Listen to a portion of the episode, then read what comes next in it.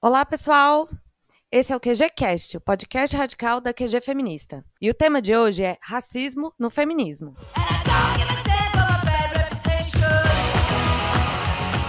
Para ter essa conversa, a gente convidou a Adélia Matias e a Marcele Fonseca. Bem-vindas. Vocês quiserem se apresentar? Ok, começo eu. Bem, eu sou a Adélia, é, faço doutorado na Universidade de Mais, na Alemanha, e pesquiso especificamente a autoria de mulheres afro-brasileiras. É, dito isso, tenho um histórico de estudo é, feminista e de questões é, raciais que eu acredito que me possibilitem estar aqui nesse episódio. Obrigada, Adélia. A gente está muito feliz de contar com a sua participação. E, Marci, você também, se pudesse apresentar? Hum, eu sou Marcele, eu sou advogada. É, eu atuo numa coletiva feminista em Belo Horizonte, chamado Garra Feminista. É, eu tenho um estudo voltado mais para as questões de gênero dentro do, dessas questões de racismo, é, essa interseccionalidade que existe entre as questões de gênero e raciais. E hoje eu faço pós-graduação na USP por, em direitos homoafetivos e de gênero. É, contribuo também para a QG Feminista, faço parte das colunistas. É, e está sendo ótimo poder participar desse momento. Isso teria sido uma live que a Mariana e eu faríamos, e agora virou podcast. Vai ser assim, eu acredito que vai ser muito bom.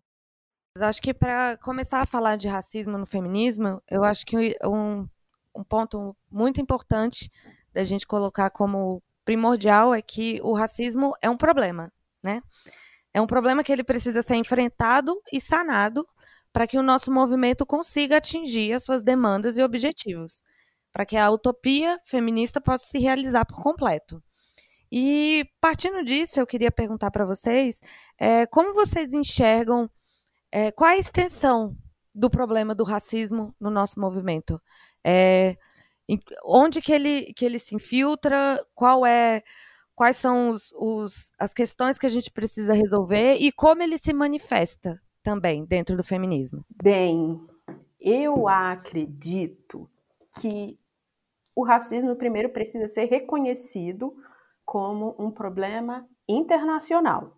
Então, para a gente começar a situar a extensão dele dentro do feminismo, eu acho que é interessante é, conseguirmos localizar o, o racismo no, no, âmbito mundial. Ele é um dos problemas mundiais porque é, o racismo é uma das categorias que organizam as sociedades ao redor do mundo inteiro é, no sistema capitalista. Então já dá para saber que não é uma coisa pequena. Pensando no Brasil como um país colonizado e que recebeu um número de escravizados africanos surreal, é, eu acredito que não podemos nem tentar diminuir o tamanho do problema. No feminismo, em especial, e aí eu gostaria de falar mais na questão contemporânea, porque dá para a gente traçar um histórico realmente muito muito contundente do racismo dentro do feminismo, mas eu acho que o que interessa mais para a gente nesse debate agora e para os ouvintes, para os ouvintes, é saber no, no, no molde contemporâneo qual é o problema, qual é a extensão. Eu acho que, assim como o racismo permeia todas as relações brasileiras, ele está dentro do feminismo, inclusive aonde não se vê. Eu acho legal lembrar um pouco do Bourdieu, que, que fala que um poder é mais eficaz e mais é, violento onde ele menos aparece. Então, notar que até poucos anos atrás não se pensava, não se falava, pensar sempre se pensou, mas não se falava sobre o racismo no feminismo, é, dá para imaginar que ele é um, um, fator muito importante, porque assim como o gênero, ele organiza a sociedade brasileira. Não, é, não realmente, o que ela está dizendo é muito pertinente e é, perpassa pelo tempo, né? Eu sinto hoje, como parte de uma coletiva, né, sendo uma feminista organizada, é, que as mulheres negras elas tomaram coragem, porque nós também por muito tempo tivemos medo, medo de não sermos aceitas, medo da repressão policial, medo de participar de uma manifestação e os atos serem mais violentos pela nossa presença. Então existe tudo isso na nossa história. Outro dia mesmo, eu conversando com amigas, eu disse que quando falamos que não há contribuição de negras no feminismo, e, portanto, ele é essencialmente branco, a gente ignora também que por muito tempo o acesso à educação foi negado ao nosso povo. E, e por isso a contribuição, às vezes, acadêmica, de fato não existiu, mas existiu a, a, a negra, a preta que estava nos bastidores, que às vezes não tinha acesso àquela educação, mas tinha acesso àquela mulher, tinha acesso àquela construção e contribuía sem ter seu nome escrito nela, sem ter seu nome escrito ali. Porque sabemos, né, e isso é, é são fatos relatados, que muitos, muitos negros, ao acessarem os estudos acadêmicos, eles foram rechaçados, eles foram perseguidos. Então, não puderam também, de uma forma tranquila e livre, contribuir com alguns escritos. Então, nós temos que pensar também que existem alguns pontos de silenciamento que estão na nossa invisibilidade, na nossa impossibilidade de contribuir de uma forma efetiva, de uma forma ostensiva. Aos negros, por muito tempo, e até hoje, em algumas situações, é dado apenas o é, antagonismo. Dificilmente conseguimos ser protagonistas.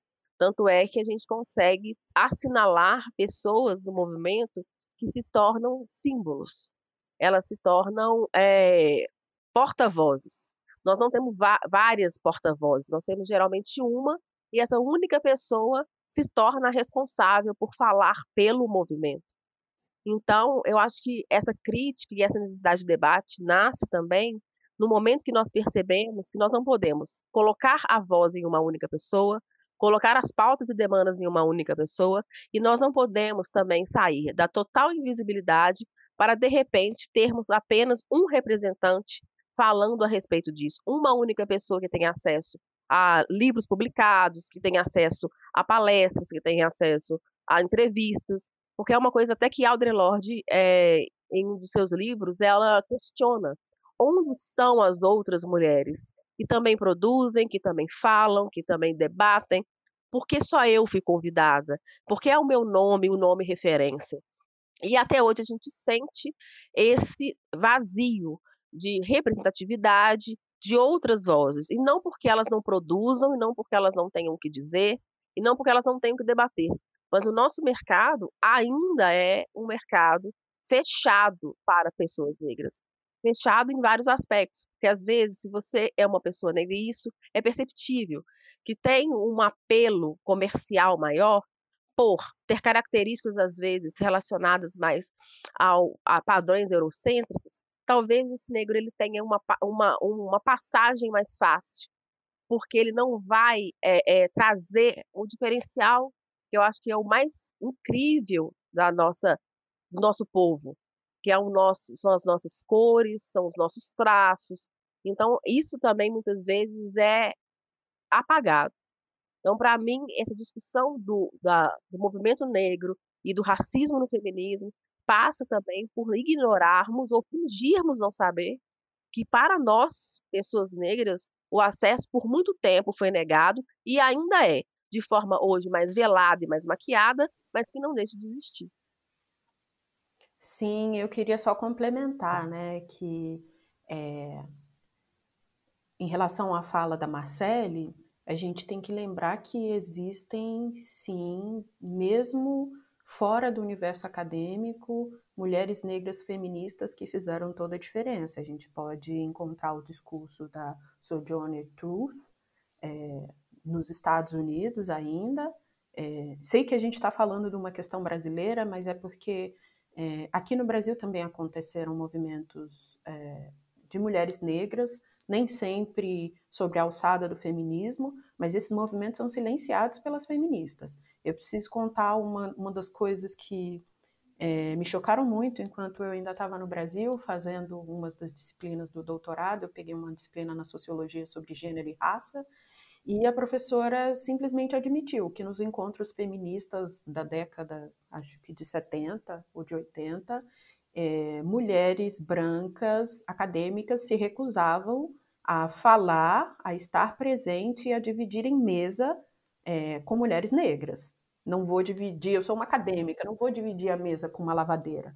Então, é o tipo de coisa que não está na historiografia, mas que precisa ser recuperada. Eu acho triste que a coragem dela tenha sido de admitir isso num, num espaço de, de, de sala de aula e não num espaço oficial, porque eu entendo que há uma vontade de.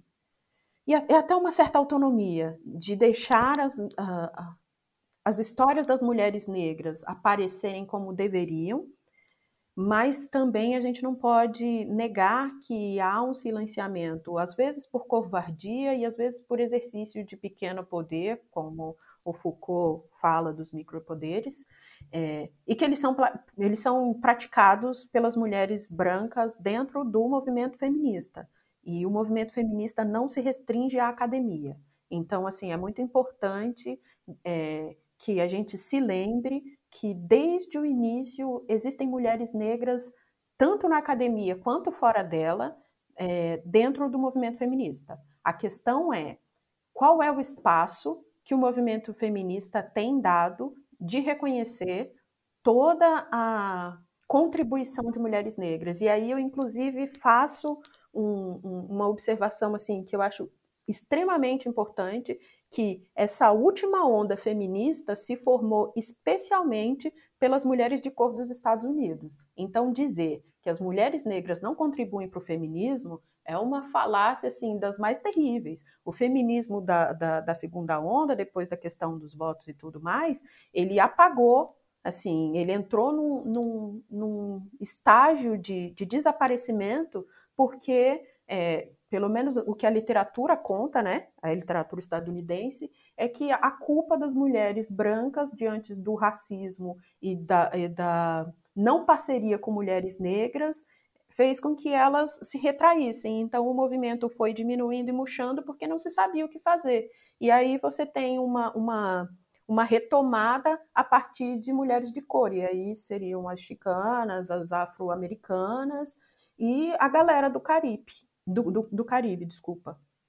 É, eu acho que é muito importante isso que vocês duas levantaram do resgate da história né? Porque a gente escuta muito é, que o feminismo é um movimento branco e elitista. E ao mesmo tempo que há essa crítica, né, que há essa crítica de tornar o, o movimento menos branco e menos elitista, a gente não pode esquecer que boa parte das lutas e das, é, das questões primordiais do feminismo foram levantadas por mulheres negras, né? Mulheres é, racializadas e que, não brancas no geral. E se a gente esquece dessa história, a gente não consegue dar passos para frente, né? E é, pegando essa, esse gancho para já ir para a próxima pergunta que eu queria direcionar para vocês, é, o racismo dentro do movimento é algo que afasta, né, mulheres negras do feminismo, porque elas sentem até dificuldade de se afirmar feministas e de é, exigir esse espaço dentro do movimento por conta do, da discriminação racial que existe de mulheres brancas com mulheres negras e racializadas dentro do movimento.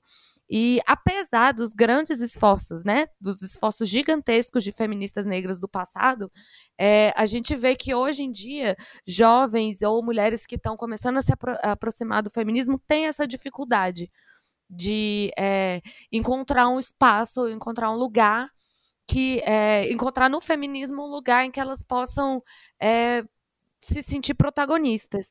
E eu queria perguntar para vocês como é que a gente começa a resolver esse problema? Por onde que a gente pode ir para qual, qual é o caminho para resolver essa questão?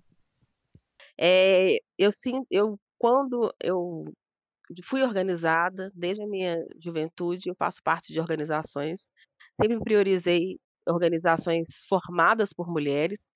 Então, na minha juventude, até o início da minha idade adulta, eu fui de uma associação lésbica, de Minas, além aqui em Minas Gerais, em que essencialmente eram formadas por mulheres negras, negras e lésbicas. E tanto que nós havíamos muitas haviam muitas ações que fazíamos que eram totalmente voltadas para mulheres negras. Existia uma ação nossa chamada Além da Pele, que era um momento mesmo de debate e total protagonismo de mulheres negras, né? O microfone era dado para elas, as inscrições eram feitas para elas. Nós fazíamos isso para para dar total acesso e segurança, porque a gente também percebia que em alguns momentos havia um temor em falar e se expor, e as, e as palavras elas serem tomadas como vitimismo ou como é, excessivas. Então, às vezes, denunciávamos tipos de violência que só nós passamos, e muitos momentos as pessoas falam: isso é mimimi, isso é vitimismo, você está querendo se colocar de coitado. Então, mostrar que a nossa história ela é bem vista e bem ouvida e é querida e queremos conhecer é uma coisa importante. E é dificilmente encontramos isso em qualquer lugar. É necessário, antes de tudo, ter uma visão social da questão racial, e muitas vezes não se tem. E porque a nossa questão ela passa por, por problemas econômicos, às vezes de acesso, muitas vezes de não termos possibilidade de uma série de uma de estarmos presentes por cuidados com família, filhos, e aí havia essa preocupação nessa associação. Atualmente na Garra, o grupo ele é extremamente misto, é, eu estou falando em mulheres diversas, temos mulheres brancas, racializadas, mulheres negras, e conseguimos trazer de uma certa forma mais honesta esse debate, mas é um grupo pequeno e que se propõe ao estudo do feminismo radical. E às vezes temos dificuldade, desejamos encontrar textos, desejamos encontrar entrevistas, desejamos encontrar documentários é, que retratem a realidade da mulher, porque eu acho que existem muitas coisas que são construídas e foram construídas e são essenciais na cultura negra, como a questão das transistas, por exemplo, que as tranças elas eram feitas como códigos, elas passavam informações através das tranças, havia ali, né, a trans, é, trançava-se o arroz no, no cabelo, e aquilo tinha todo um significado para aquela coletividade, e são histórias que por muito tempo nós não tivemos acesso a elas, porque elas não parecem ser interessantes ou comerciais o suficiente. Então, também a dificuldade de acesso à nossa história. E eu percebo hoje uma, um, um levantamento dessa voz das mulheres pretas, de pedindo a palavra e exigindo estarem presentes, é, como sempre foi feito, só que foi feito às vezes de uma forma, às vezes de manifesto, Hoje a gente faz quando chega no lugar e fala assim: eu quero fazer parte, eu, eu exijo fazer parte, eu estou aqui, eu quero falar, eu quero ser ouvida. É, vem também conseguirmos ter acesso com mais facilidade algumas histórias que antes elas não eram contadas porque elas não tinham interesse comercial, como é a questão das francistas. É, agora tem um vídeo que viralizou na internet que conta um pouco dessa história e eu fico vendo a quantidade de pessoas pretas que falam: nossa, eu sabia que essas tranças tinham muito significado, mas não imaginavam que fosse tanto. E então nós também não conhecemos muito a nossa história, porque temos que às vezes pesquisar muito para encontrar. Não são feitos programas de televisão, e eu estou falando de uma forma, falando televisão como uma coisa que atinge uma massa não vou dizendo que atinge a todos, mas atinge uma massa. E na televisão também não vemos é, documentários sobre o nosso povo, sobre a nossa história e sobre a nossa contribuição. Porque não é porque não está escrito num, num documento que aquela ação é uma ação feminista que ela deixou de ter importância dentro do contexto das lutas feministas. Não é porque o, o, aquele seminário, aquele encontro, aquela revolta, aquela revolução, aquele levante não foi feito com cartazes feministas, que aquilo também não trouxe uma contribuição imensa para a luta feminista. É, a resistência e a sobrevivência de mulheres pretas, ela, para mim, ela é uma das maiores expressões de luta feminista, porque uma mulher que às vezes vive situações de violência, de vulnerabilidade, uma situação em que ela é muitas vezes é, ignorada, muitas vezes é tratada como algo menor, e a gente ainda consegue, é, conseguiu resistir, ainda trazer a história dos nossos ancestrais fazer a nossa história contemporânea, continuar fazendo a nossa história, continuar nos colocando, continuar mantendo as nossas raízes, porque se não fosse também a nossa vontade, vários movimentos culturais não existiriam, porque eles são essencialmente do nosso povo, essencialmente da nossa cultura, e quem mantém ela viva somos nós, é o, é o povo negro que mantém essa, essa história viva. E então dizer que não há realmente, como a Adélia disse, contribuição feminista, porque às vezes de mulheres pretas, porque não há livros publicados, é diminuir a nossa contribuição social durante vários momentos históricos importantes é, em que tivemos presentes e lideramos muito desses momentos. E é também negar que muitas das nossas ações enquanto coletividade, dentro das nossas comunidades, dentro dos, de onde habitamos, é, que é essa questão das franciscas, como eu disse, mas há outras, é, dizer que isso também não é uma forma de levante e luta feminista. Então, é, olhar para a nossa história é perceber que essa, que essa luta por protagonismo, essa luta por estar é, sempre contribuindo e não deixando que as nossas raízes, as nossas histórias, as nossas receitas, é, as nossas músicas, é, os nossos, as nossas danças, elas não fossem eliminadas, como muito do nosso povo foi eliminado, mostra o potencial de resistência e de contribuição histórica que temos e ela é muito importante, não porque não está no livro escrito feminismo tal coisa, ou estudo sobre o feminismo, ou não há um estudo sobre aquilo, apenas a história sobre aquilo, o folclore daquilo, já mostra a imensa contribuição do povo preto na história, não só do Brasil, mas do mundo. É, pensando em tudo que a Marcele colocou assim com grande propriedade, pensando na, na pergunta, né, que, que é como começar a resolver a questão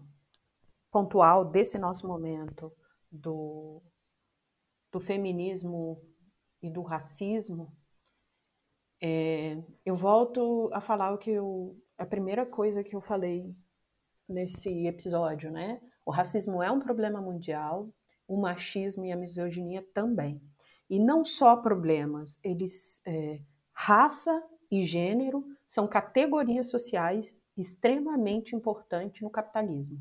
São elas que ajudam a criar populações é, marginalizadas, subalternas e que ajudam realmente a, a colocar ordem nos, nos, sujeitos sociais. Qual é o valor de cada um? Digamos que seria então mais apropriado dizer que raça, classe social e gênero são elementos, são categorias que organizam, que ranqueiam os sujeitos sociais. Então, é, é muito complicado pensar é, o que, que, a gente pode fazer agora. Eu acho que a primeira coisa que pode ser feita, já vem sendo feita há algum tempo, que é garantir um espaço de acolhimento. Eu acho que isso é, é primordial. Ninguém quer estar no movimento que não escuta e não escuta com respeito e com atenção o que a gente tem para dizer. E aí eu acho legal pensar em em Pode Subalterno Falar, da Spivak, que é um livro que fala exatamente isso e chega à conclusão de que o subalterno não pode falar. E não porque não saiba falar, não porque não domine a, a língua do, do colonizador, das das elites hegemônicas, mas porque essas elites não escutam com a devida atenção o que as pessoas subalternas têm a dizer. Então, eu acho que o acolhimento é um passo importante, mas ele é só o primeiro passo. É, um outro passo que eu acho muito importante é esse de conseguir é, transformar discurso em prática. Eu acho que a coisa mais importante nesse momento agora que estamos do feminismo é transformar o discurso em prática. Eu já, já ouvi discursos lindíssimos, todo mundo acadêmico, né? Mas aí, quando você vai ver na prática, as pessoas não conseguem transformar é, esse discurso numa prática cotidiana e as necessidades de todas as mulheres são necessidades urgentes e materiais, não são coisas que se resolvem apenas no, no plano do pensar. O pensar tem que vir, mas tem que ser seguido por uma, por uma efetiva é, ação. E eu acredito que a educação é um, uma das coisas mais importantes socialmente falando. Então, para mim, a educação é, eu vou trazer aqui como um elemento muito importante para que a gente possa começar a resolver esses problemas. E aí, com educação, eu não digo só educação formal, não. É, é essa educação de tratar o outro como um ser humano respeitável, que muitas vezes as pessoas brancas não conseguem, porque aprenderam, né?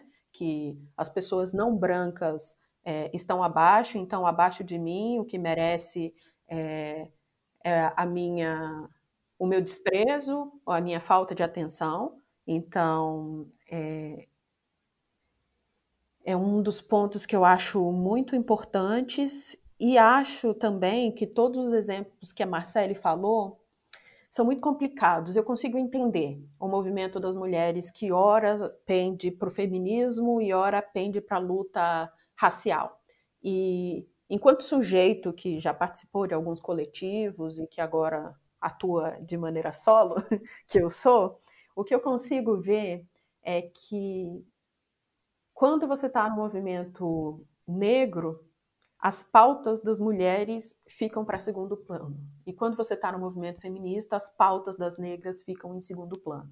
Então, é, na verdade, o que acontece é que, conforme os vacilos que acontecem em cada movimento, a gente acaba pendendo para um ou para outro. Mas nesse momento, nós descobrimos que não é preciso, nós que eu digo, nós mulheres negras, descobrimos que não é preciso estar nem subjugada em um movimento, nem subjugada em outro. Então, é, o que eu tenho visto e com o que eu tenho trabalhado e que tem feito muito sucesso, realmente, que tem sido efetivo, é o trabalho com mulheres negras, nem com, com a parceria masculina e nem com a parceria branca. Isso quer dizer que criamos mais um movimento segregacionista? Não. Quer dizer que os dois outros movimentos estão falhando e falhando gravemente com as mulheres negras. Então, assim, eu acho que é um sintoma e uma consequência desse ignorar o que as mulheres negras têm para fazer. Sobre o que a Marcele falou da questão das tranças e dos saberes ancestrais que não estão escritos, é, eu acho que é um pouco mais complexo, porque algumas vezes é, é silenciamento mesmo e outras vezes é resultado de resistência. Dividir coisas importantes para a história negra não é interessante, algumas vezes com os homens e algumas com os homens negros e algumas vezes com as mulheres brancas. Então, é, eu, eu acho que isso até entra um pouquinho numa questão futura que a gente, que a gente falaria, né? É, por que, que, que existem movimentos de mulheres negras que detestam tanto as feministas. Eu acredito que vai muito por esse lugar, por essa falha feminista, por essa insistência feminista em não ouvir com respeito e, e não se mostrar ativa. E isso eu não quero assim, cacetar tão forte as feministas brancas, porque se a gente for pensar, as mulheres feministas são as que mais têm olhado para as questões de raça, ou seja, o restante da sociedade está ainda muito pior. É, mas é, eu consigo compreender que existem questões localizadas e que, uma vez que não interessam as mulheres brancas, acabam não estando nesses espaços e cansadas de ficar oscilando de um polo para outro e nenhum dos dois funcionarem efetivamente, o que as mulheres negras fazem é criar um movimento próprio, que tem sido criticado tanto por feminista quanto por homem negro. E aí a gente sabe que não dá para agradar todo mundo, mas o que a gente precisa fazer é se proteger, igual as mulheres têm se protegido é, com o feminismo. Bem, acho que falei demais, é isso. Contribuições incríveis. É, um grande problema também que acontece no feminismo é essa ideia de uma mulher universal, né? Mas enquanto uma classe sexual, né, enquanto membros do, do sexo feminino, tem certas questões que atravessam e impactam a vida de todas nós, né? É, mesmo que em grau ou intensidade diferente. Por exemplo, a violência masculina, a pedofilia, o controle reprodutivo, o controle da sexualidade, a maternidade e a heterossexualidade compulsória são fatores que, é, dentro de um patriarcado, eles é, é, impactam a vida de todas nós. Mas se a gente não observa essas esses, é, esses fatores por meio da interseccionalidade, né, por esse conceito cunhado pelas mulheres negras, de que as opressões sexistas e racistas elas atuam em conjunto na vida das mulheres negras, boa parte da política feminista vai parecer reformista ou voltada apenas para um grupo seleto de mulheres. E elas acabam tendendo a marginalizar a experiência da mulher negra se a gente não enxerga por essa ótica, né, pela ótica da interseccionalidade. E aí eu vou citar o exemplo do direito ao aborto como liberdade individual nos Estados Unidos, que por conta de não ser um direito universal e sim um direito individual de escolha, é, ele ignora é, a diferença, né, de, de impacto que essa política do aborto vai ter para tantas mulheres, é, para mulheres brancas ou mulheres negras. Então, as mulheres negras que são parte do grande contingente pobre, de, não só dos Estados Unidos, mas no Brasil também, elas permanecem sem direitos reprodutivos, né? Elas permanecem sem um acesso ao direito, ao direito do, do, do aborto e questões reprodutivas em geral. E eu queria que vocês comentassem um pouco sobre isso, sobre como criar políticas que impactam e que foquem na experiência da mulher negra.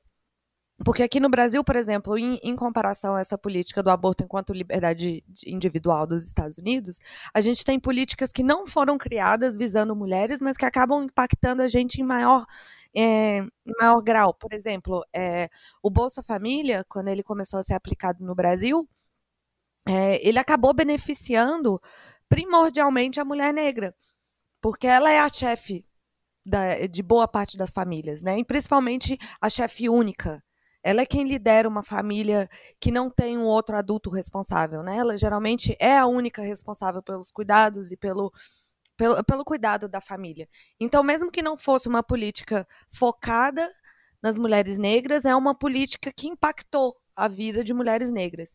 Então, nesse balanço entre políticas não visadas para atingir mulheres negras e políticas que visam apenas é, a mulher como um, como um indivíduo não atravessado por questões de raça e classe, queria que vocês comentassem um pouco em como sugerir políticas para que a mulher negra seja a principal é, a, a, a, pessoa a ser impactada para que possa sair do lugar de, de vulnerabilidade e subalternidade que a gente vê na nossa sociedade.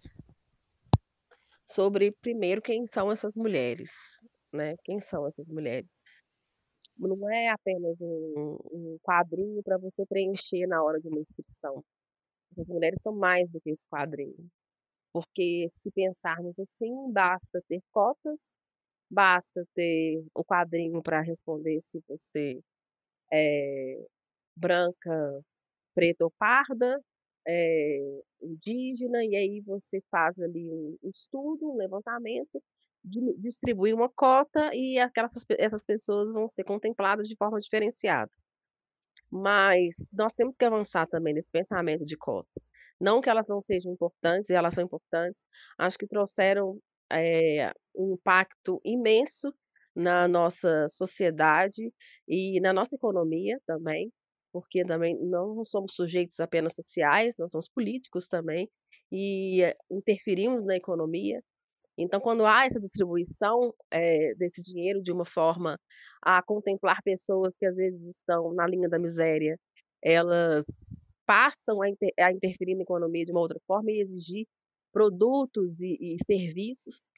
Também não basta é, um posto de saúde que é concentrado em algumas comunidades, porque são políticas que já são feitas, e mas são feitas de uma forma que eu entendo totalmente é, paternalistas. E eu quero dizer o que com isso? É aquilo é, que você pensa de forma superficial para resol tentar resolver o problema ou fingir que você está resolvendo o problema. É, nós temos que avançar nesse pensamento. É, avançar nisso é, é necessário. E avanç para avançar, a gente tem que olhar para essas pessoas. Nós temos que olhar para o nosso povo e olhar para a comunidade de uma forma é, não apenas humana, mas como social, econômica e política, e compreender as necessidades dessas pessoas, as necessidades principais do povo, tirando esse olhar do vou fazer o que, é, é, o que dá para fazer. a gente também tem que sair desse lugar do dá para fazer, porque nós podemos mais e queremos mais e fazemos parte da sociedade. Nós não somos um recorte na sociedade enquanto sujeitos da sociedade. Nós fazemos parte da sociedade. Né? O recorte ele acontece nas questões de raça e classe, e em algumas situações em questões de raça, classe e gênero, mas é, queremos fazer parte da sociedade. E para fazer parte, nós, o olhar para o nosso povo, o olhar para o povo preto, ele tem que ser além desse olhar é, de vou dar 2% das vagas destinadas a essas pessoas.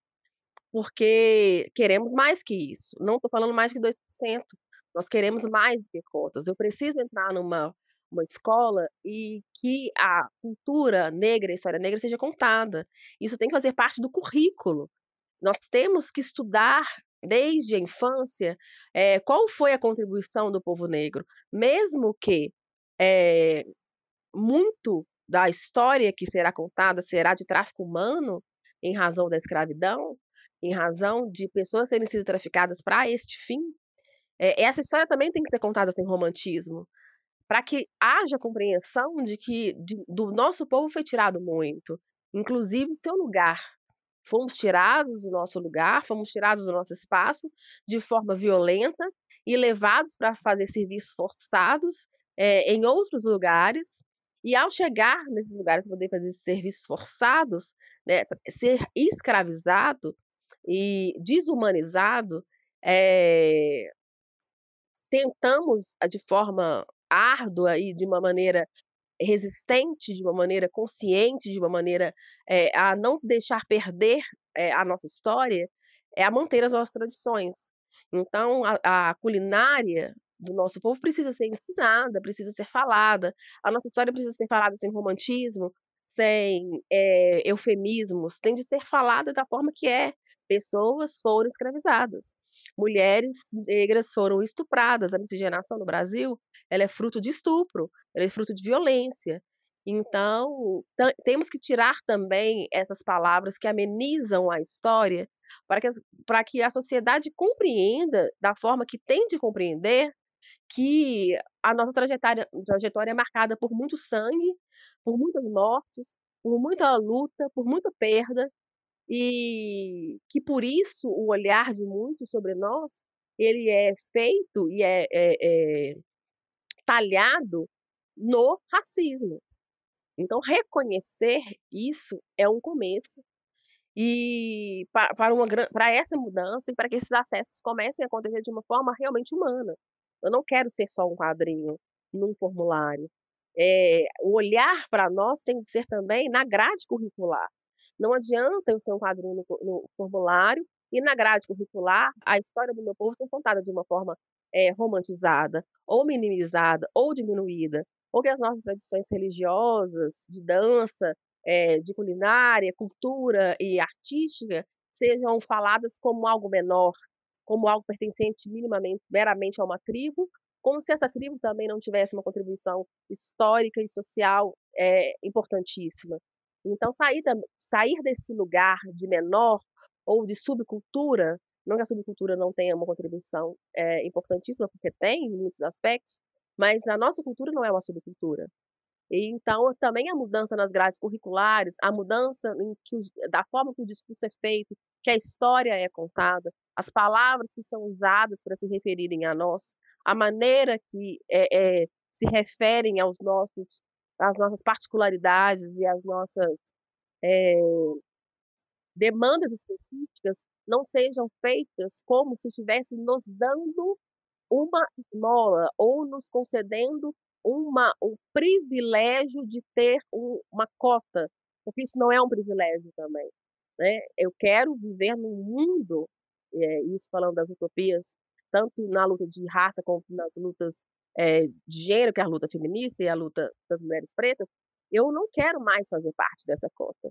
Eu quero um mundo em que essa cota ela não seja mais necessária, porque nós fomos entendidos dentro da sociedade como sujeitos que contribuem e pagam para a sociedade. Então, são coisas que são muito importantes de serem administradas. A gente precisa contar a história do nosso povo de uma forma real e que as palavras certas sejam dadas. E que as, as grades curriculares nas escolas, tanto fundamentais, de ensino médio e superiores, sejam construídas também a trazer este olhar para a nossa história, para a nossa contribuição e para, o que, e para quem somos e de onde viemos. As nossas grades curriculares elas são muito centradas no, no, na história da, da Europa, são dos, das revoluções que aconteceram fora do mundo, fora em outras partes do mundo. A gente não conta a história brasileira e das nossas revoluções com o mesmo engajamento e com a mesma força que conta a história do que aconteceu na Guerra da Bastilha, por exemplo.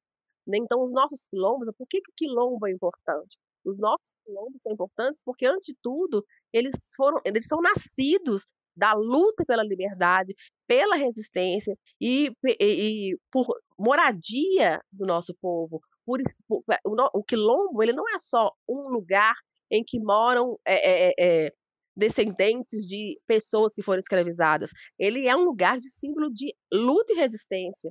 Então isso tem de ser dito, porque hoje em dia eu vejo muito o quilombo ser tratado e ser falado como se fosse periferia. Como se fosse um lugar em que de repente chegaram algumas pessoas pretas e elas resolveram morar ali. Não é, os quilombos eles têm uma história e essa história ela tem de ser contada para que as políticas públicas feitas para este povo sejam feitas para um povo que, antes de tudo, é um povo de luta.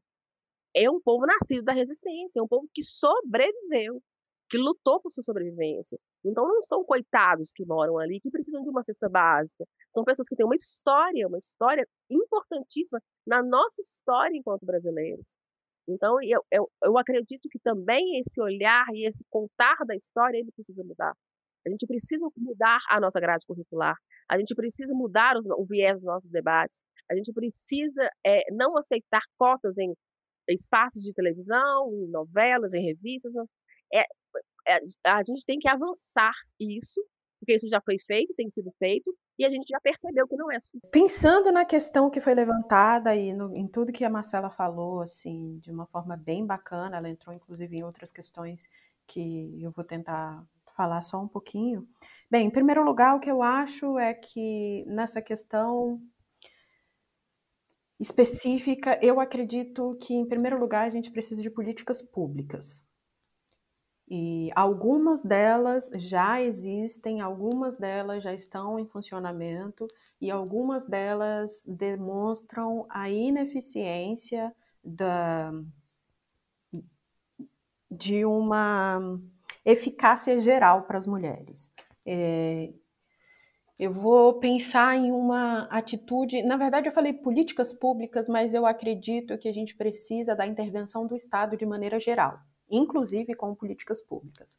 E o exemplo que eu vou falar é da Lei Maria da Penha, que funciona muito bem para mulheres brancas, mas que para as mulheres negras não funciona. Então, é, em primeiro lugar, a gente precisa de uma ação estatal que, que seja realmente efetiva. Em segundo lugar, eu acredito que a gente precisa mudar as práticas sociais, porque não adianta existir uma lei e, por exemplo, é, uma mulher branca aparece para fazer uma denúncia é levada a sério e uma mulher negra não é.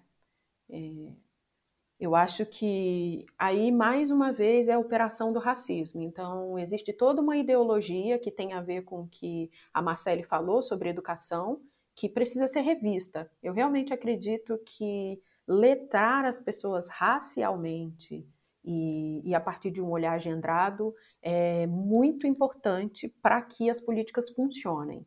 Só que eu acredito que existem especificidades tanto que, às vezes, mirando em uma questão como Bolsa Família, que é a diminuição da pobreza, você acaba sanando outra que você nem tinha noção. E isso por quê? Eu acredito que o Estado não tem olhado com a devida atenção para as questões raciais. É, a gente realmente precisa entender que o racismo é uma das mais importantes estruturas da Constituição brasileira, assim, não da, da letra da lei, mas da formação do Brasil. Enquanto a gente não tiver isso como, um, como uma ideia norteadora, eu acredito que muita coisa não vai funcionar. É, é preciso saber especialmente é, lidar com a interseccionalidade e com a importância de olhar e criar medidas específicas para pessoas específicas por causa disso. Eu não sei se vocês já leram, mas a Kimberly Crenshaw tem um, tem um texto que fala sobre interseccionalidade. E eu acho fenomenal o exemplo que ela usa. É, eu acredito que é. Eu não me lembro o título agora, desculpem, gente, a falta de a falta de referência bibliográfica.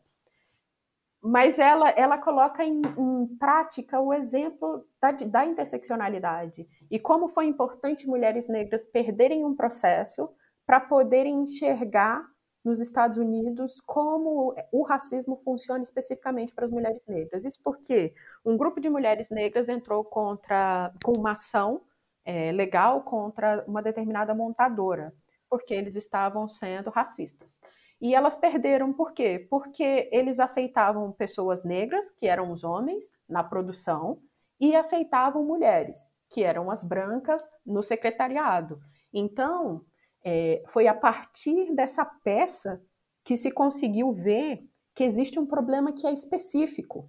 Então, quando você trata a questão negra, você eventualmente inclui as mulheres. Quando você trata a questão de gênero, você eventualmente inclui as mulheres negras, mas não especificamente. E isso é, é importante porque porque as ações governamentais que eu acho o máximo a classe média brasileira falar: eu pago o meu imposto, eu sou um cidadão de bem, como se as pessoas mais pobres também não pagassem, né? E, e tá errado, porque pagam, todos pagamos. E, inclusive eu, que estou fora do Brasil, mas com um contrato de trabalho que serve para a Previdência Social brasileira. Ou seja, continuo pagando meus impostos também. é, eu, acho, eu acho importante a gente pensar que é preciso olhar para as demandas específicas de pessoas específicas. É, especialmente o Estado precisa fazer alguma coisa, porque o nosso país é, tem muito respeito pela, pela força estatal, federal, municipal, estadual, mas eu também acho que as pessoas precisam se organizar.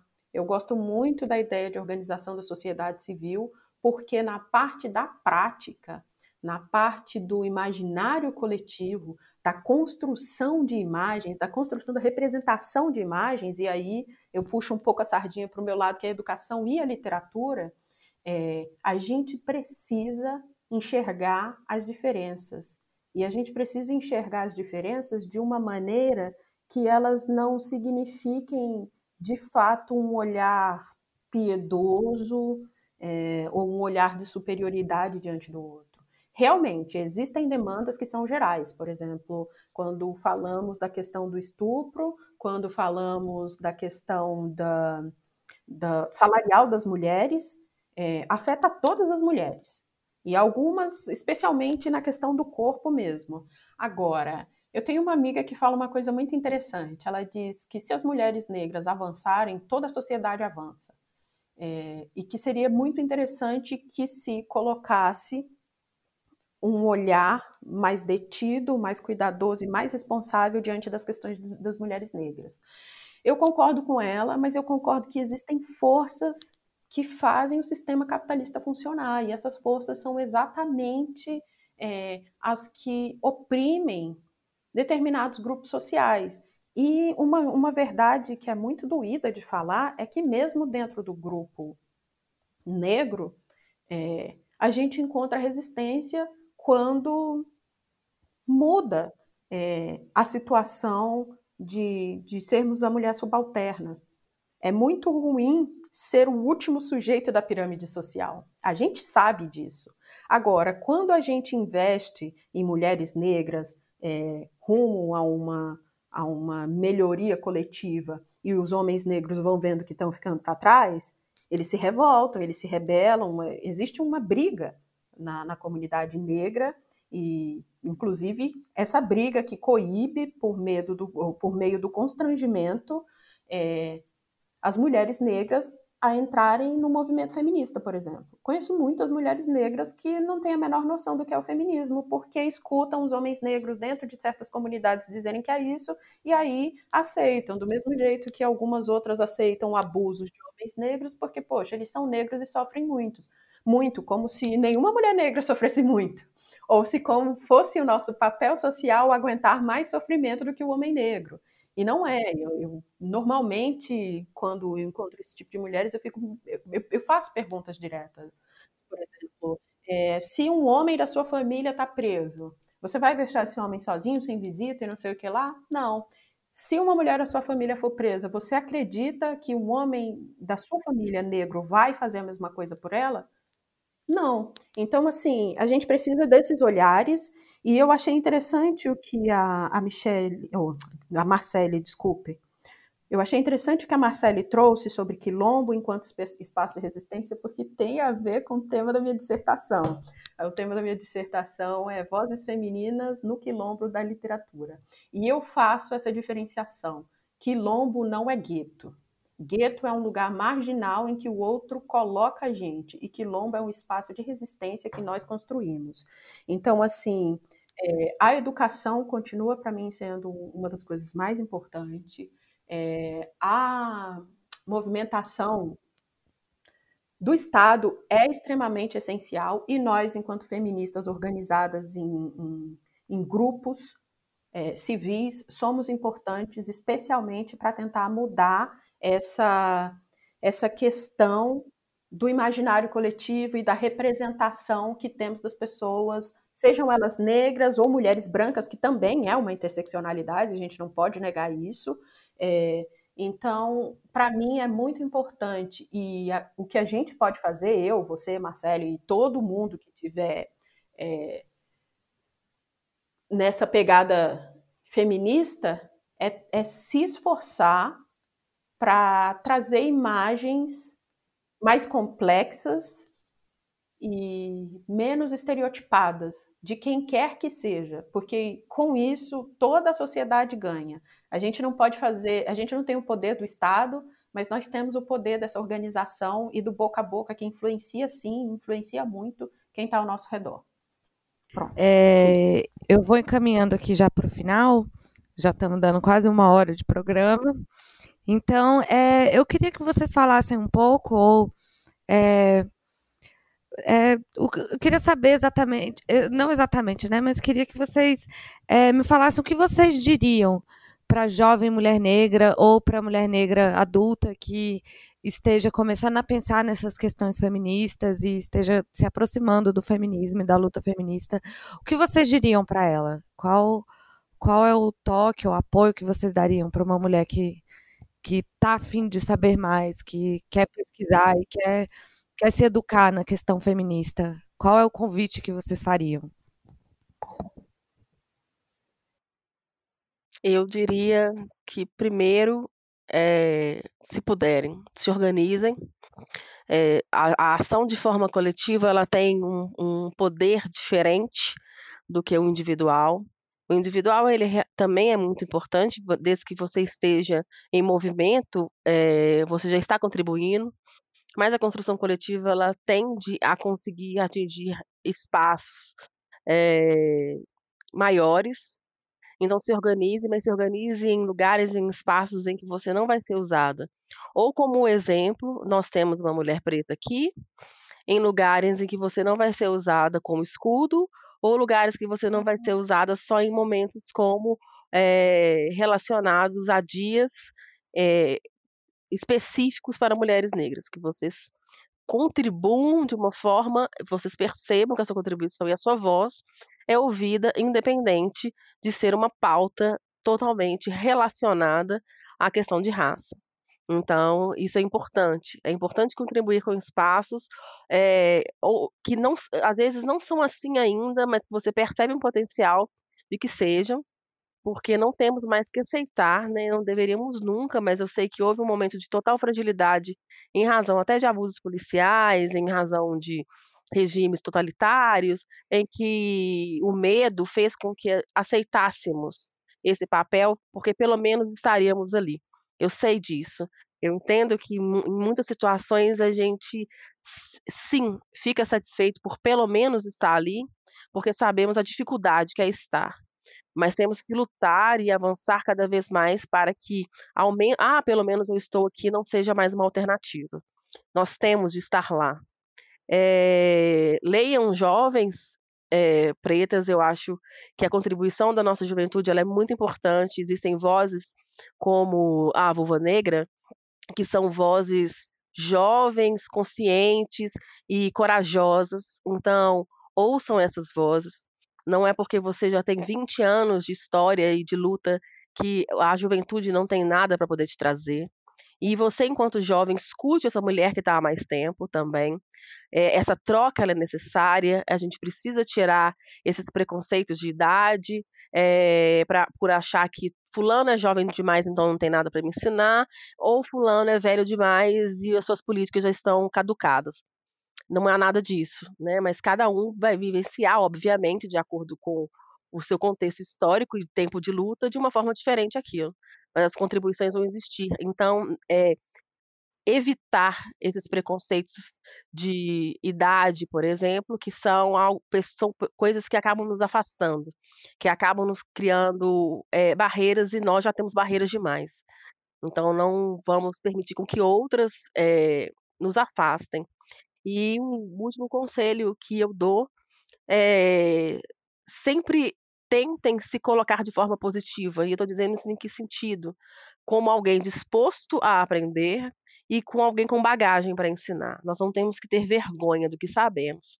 Eu vejo, às vezes, muitas mulheres se colocando numa situação de, ah, eu não sou boa o suficiente, eu não sei o suficiente, eu não estudei o suficiente, e muitas vezes se calando, é, perdendo oportunidade em mesas de debate, em discussões políticas, ou até mesmo em é, situações de, é, na universidade, em situações.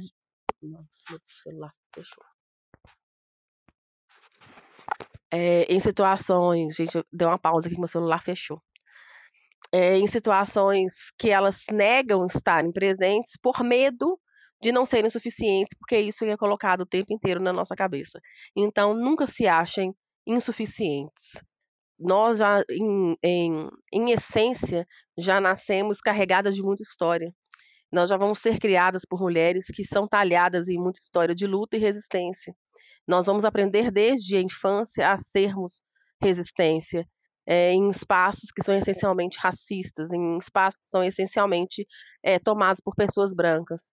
Então, ser resistência também é não aceitar sentar na cadeira, na última cadeira da fila. Aceite o seu lugar na primeira cadeira da fila. Então, é muito esse, essa ação, tanto de se organizar, quanto enquanto de pessoas, né, indivíduo, nós mulheres não aceitemos mais ser o toque, né, que é a palavra que tem sido usada ultimamente, mas a minha vida inteira eu chamei de escudo. Não vamos aceitar ser o escudo, ser o exemplo até tenho até uma amiga que é.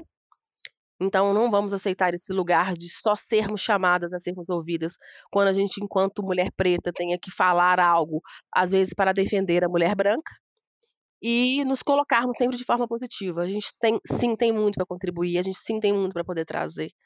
Talvez eu não teria aceitado é, participar desse podcast, por exemplo, se eu achasse que o meu conhecimento ele não é suficiente para que houvesse uma troca ou que eu não pudesse estar aqui para ouvi-las e para participar e contribuir com isso.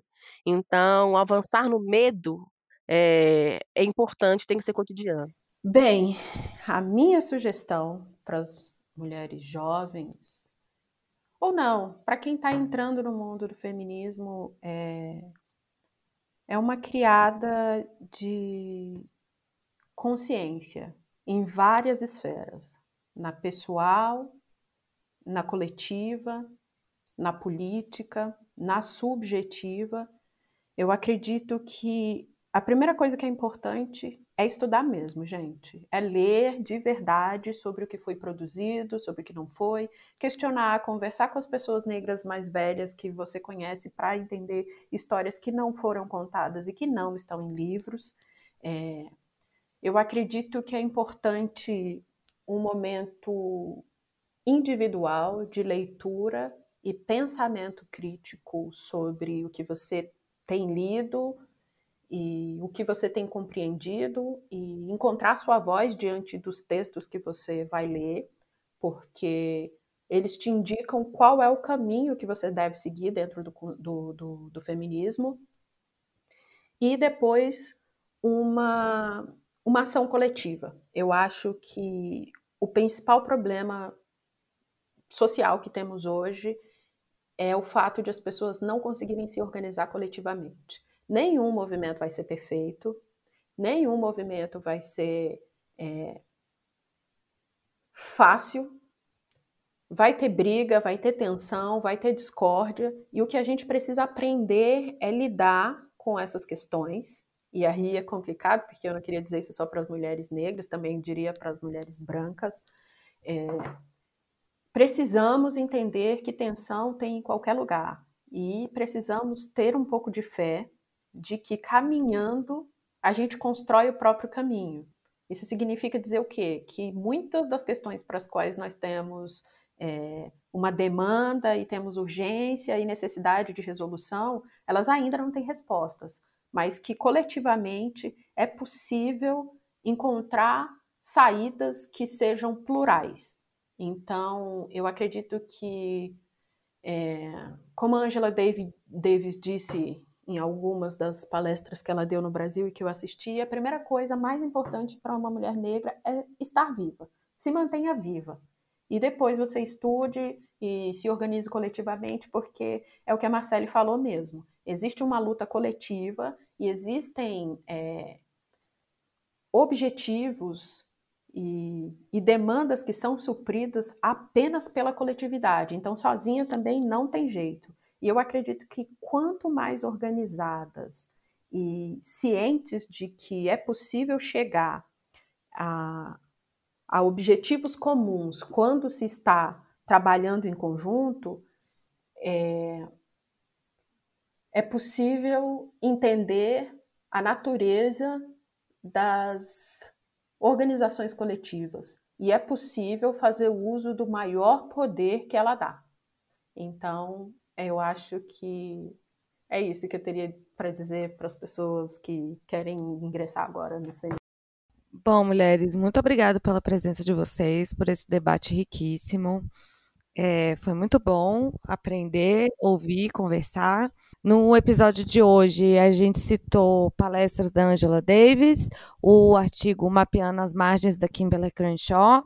Indicamos também o perfil Vulva Negra, um perfil de feminismo radical para mulheres negras. E contamos com essas duas presenças maravilhosas. É, fiquem de olho no próximo, no próximo episódio. É, se vocês quiserem dar um tchau. Foi um prazer, eu gostei muito da participação, é, aprendi muito com a Adélia. É, os seus apontamentos, Mariana, foram feitos de uma forma muito interessante, muito bem estruturada, que permitiram um debate muito rico. Então, só posso registrar a minha satisfação de ter estado aqui hoje. E eu espero que as mulheres que sejam atingidas por esse podcast é, se sintam vistas, ouvidas e sintam a importância que elas têm tanto para nós mulheres, né, que as que estudamos nosso povo, o povo preto, mas também dentro de uma sociedade que tende a constantemente nos apagar. Então eu espero que esse podcast ele chegue como uma voz de luta, resistência e de chamado para que sejamos cada vez mais unidas. Eu também quero agradecer, foi muito maravilhoso poder te ouvir. Marcele, muito obrigada. É, muito obrigada pelo convite para Mari e para todas as meninas do QG. E estou por aqui. Quando vocês quiserem, precisarem ou simplesmente lembrarem, podem chamar, porque é sensacional fazer parte de um projeto tão bacana quanto esse. Muito obrigada. Obrigada a vocês. E as nossas ouvintes, fiquem de olho. É, mês que vem tem um novo podcast com um novo tema. Sigam a gente nas redes, Instagram, Twitter, Facebook, é, no YouTube também, QG Feminista. Muito obrigada, até o próximo episódio.